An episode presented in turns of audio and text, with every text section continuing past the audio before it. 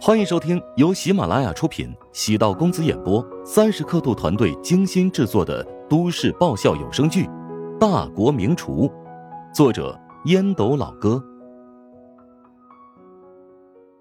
第一百四十三集。陶如雪心里暗骂，又觉得甜滋滋的。搬出去住，我妈肯定不同意。陶如雪说出此话，有点后悔，隐藏的意思，岂不是自己愿意和乔治搬出去住？要不还是勉为其难，咱们俩住一个屋吧。我可以买一个床垫，铺在地板上。你的房间那么大，应该不缺那区区四平米的空间。呃，我睡觉不打呼噜，也不磨牙，更不会梦游。不解释还好。越解释越让人觉得你有点可怕。陶如雪故意将眼神调整至前方，没有正面回应，选择无视。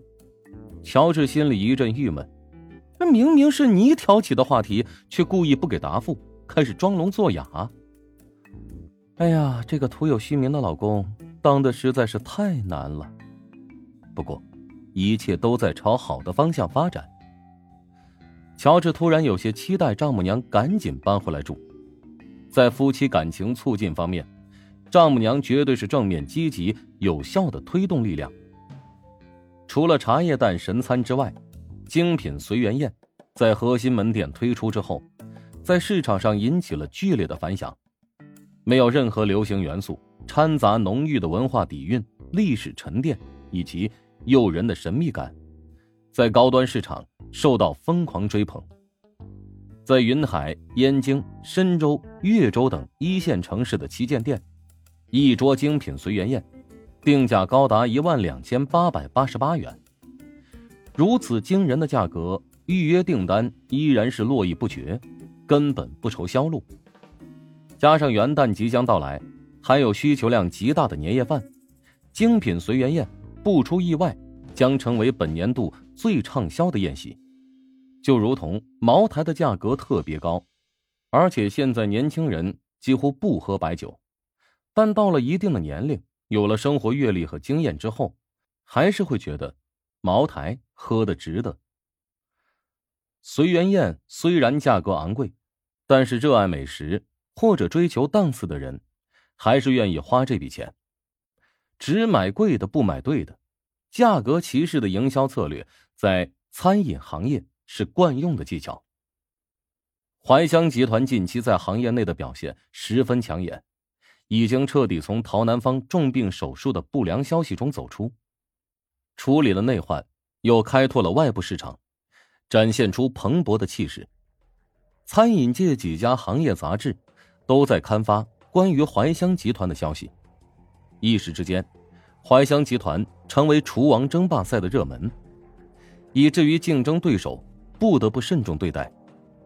蜀爵集团高层会议，董事长郑世成手里拿着战略部交上来的数据，面色铁青。从上个月开始，怀乡集团突然开始发力，连续两个月在业绩上超过了自己。虽然蜀爵集团的业绩并没有下滑，只是对手的增长速度太快，但他还是找得到原因。作为一家上市企业，不仅要关心业绩是否增长，还得注意自己在行业内的名次。如果业绩做到第一，发布财报，证券市场会立即有所反应，股价会立即疯涨。现在已经是年末了，每个行业都在冲刺，得到这个不好消息，让郑世成感觉心情异常沉重。蜀爵集团是一家以巴蜀菜系为主的餐饮集团。跟怀香集团是旗鼓相当的对手。旗下的餐饮以火锅连锁、巴蜀特色餐厅构成。此外呢，还有酒店连锁。从五年前开始，已经多次蝉联业界第一。然而，今年第一的位置却是岌岌可危，而且还是在今年连锁店大量增加的情况下。这让郑世成感觉不妙。设计徐鹤祥在怀乡酒楼重病，导致怀乡集团风声鹤唳，然后再用陶新辰作为压死怀乡集团最后的一根稻草。谁也没有想到，计划彻底失败。徐鹤祥为怀乡集团辟清谣言。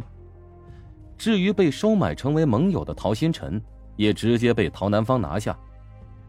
怀乡集团先是股价高奏凯歌，终端业绩也一路飙红。谁能想到，怀乡集团能展现出如此强大的势头？早几个月，差点因为陶南方重病，分崩离析。怀乡集团究竟为何这两个月业绩能够飙升？你们必须要拿出合理的答案，不然等散会之后，立即给我到财务那边结账走人。郑世成常以儒商的形象示人，很少会说出这么重的话。郑总，华翔集团的业绩增长有些蹊跷，他们在去年降低了新开门店的速度，但是单店的业绩却突然飙升，可能与内部管理优化有关。行政副总裁分析道：“你这番话等于没说，我要找到具体的方法。你说内部管理优化，究竟是优化在哪个方面？”这个，行政副总裁有点后悔开口说话了。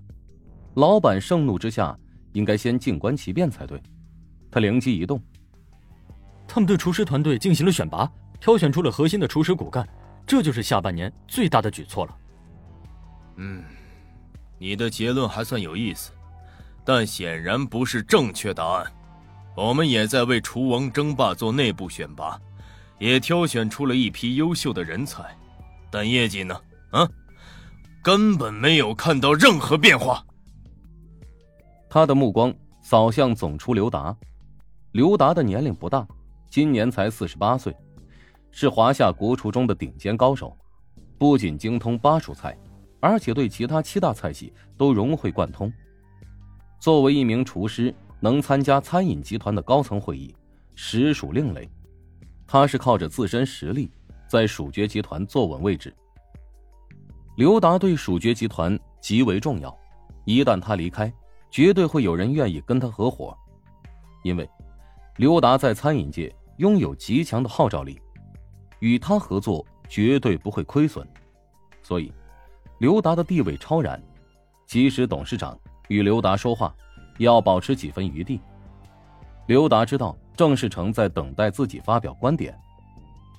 餐饮店的连锁速度在高速增长，但业绩规模却远远落后于竞争对手，意味着终端竞争力在下降，推出来的菜品价值及定位。出现问题。